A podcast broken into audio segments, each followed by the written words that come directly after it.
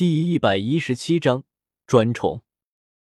桃花把空了的药丸给了一个边上伺候着的宫女，让她拿了出去，这才对红雪说：“小姐，你这次是因祸得福啊！皇上已经把后宫的诸位嫔妃全部遣散了。”红雪听了，转头看向赫连月白，只见他微微的笑着看着自己，满眼的柔情蜜意。桃花睡的真的还是假的？遣散后宫？那那些嫔妃怎么办？她们都是你的女人啊！桃花不耐烦的说：“我的好小姐，你哪一次离宫不是因为那些个嫔妃？如今后宫都被皇上遣散了，你又这个样子，真不知道说你什么好了。”红雪还想说什么，赫连月白开口了：“那些女子大多嫌一辈子待在皇宫里怪闷的，我赏赐她们一些金银，有的给他们家里人封了官职。”他们都是愿意出宫的，另外也都嘱咐了官媒，必要的时候为他们再择一个好的夫婿。可是德妃呢？小皇子呢？如果说那些没有儿女的嫔妃出宫之后，或许还是一件好事，毕竟在这后宫之中，如果没有皇上的宠爱，真的就是终身监禁了。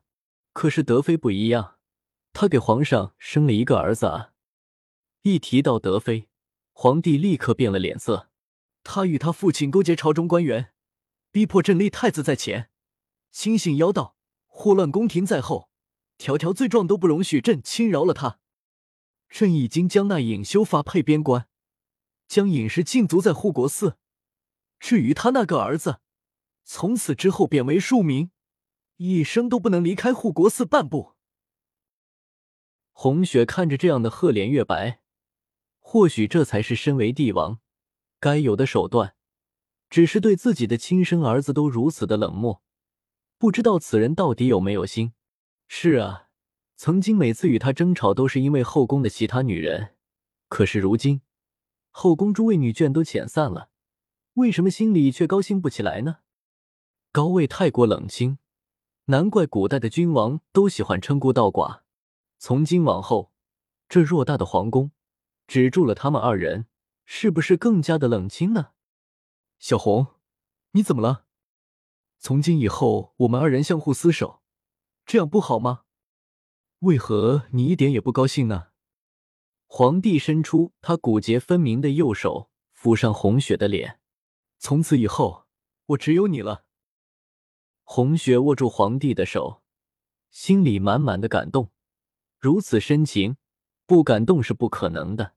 臣妾多谢皇上，从今往后就由臣妾来照料皇上吧。桃花看着帝后二人亲密无间的说着话，连忙退了出来。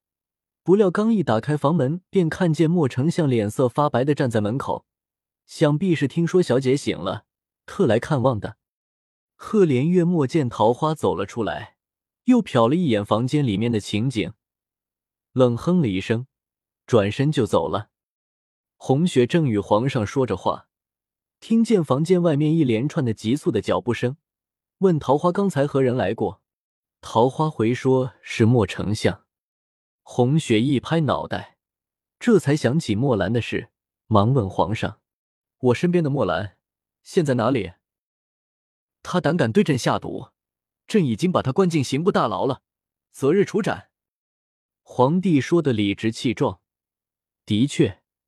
只要侵犯了皇帝的人，都必死无疑。他不能死，我答应过他的，只要他交出解药来，就为他与莫尔赐婚的。这次的意外，虽然因他下的毒而起，可是最根本的原因是因为龙脉的异动。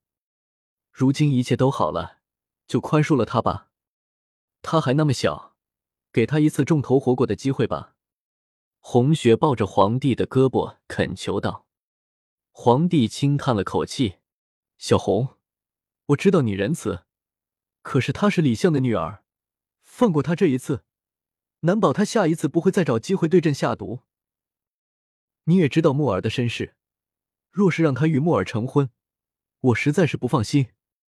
好了，此事你就不用多说了，这个木兰是必须死的，她不会再有下次的，她是真的喜欢木儿的。”皇上，你就成全了他吧。红雪继续祈求，皇上却不为所动。别的事情都好说，唯有这件事不能依你。斩草不除根，春风吹又生。红雪还想发挥撒娇耍赖的功夫，不料福公公走了进来。皇上，月容公主求见。朕说过了，她出嫁之后不能再踏入皇宫半步，让她回去吧。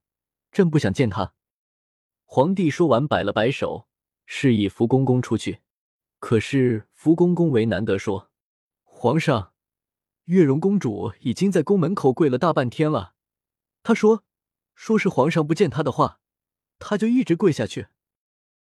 够了，朝中的官员已经够烦的了，她跟着凑什么热闹？她若是不回去，就找几个侍卫把她拖回去。”皇帝一脸的不耐烦。福公公想说什么？张了张嘴，没有说，最后只得躬身道：“是，奴才这就按皇上说的办。”福公公，请留步。红雪开口说。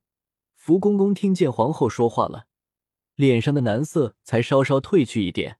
红雪看着皇帝，月白，朝中可是出了什么事，让你如此烦心？没等皇上开口，福公公已经等不及了。皇后娘娘，你有所不知啊！皇上他遣散了后宫，还将德妃和他的小皇子贬为庶人，朝中的大臣们反对，更有甚者，重伤皇后是妖孽，迷惑了皇上。住口！皇帝大喝一声，福公公吓得立刻跪趴在地上，连连磕头求饶：“奴才也是为了为皇上分忧，皇上你就饶了奴才吧！”来人啊，把这个老奴拖出去！上责一百，以后谁要敢再说这大逆不道的话来重伤皇后，就跟他一个样。朕倒要看看，是这板子硬还是他们的嘴硬。皇帝的话音一落，福公公便被几个身材高大的太监拖了出去。皇上，你怎么可以如此？他可是服侍了你多年的老人啊！红雪看着眼前这位帝王，这一百仗下去，不死也是重伤啊！小红，你不必担心，朕自有分寸。这个老奴才当初与德妃串通好，给朕下催情香，这笔账朕还跟他记着呢。原本想放他一马，不想他倚老卖老，都快不知道自己是谁了。朕今天就新账旧账一起跟他好好的算一算。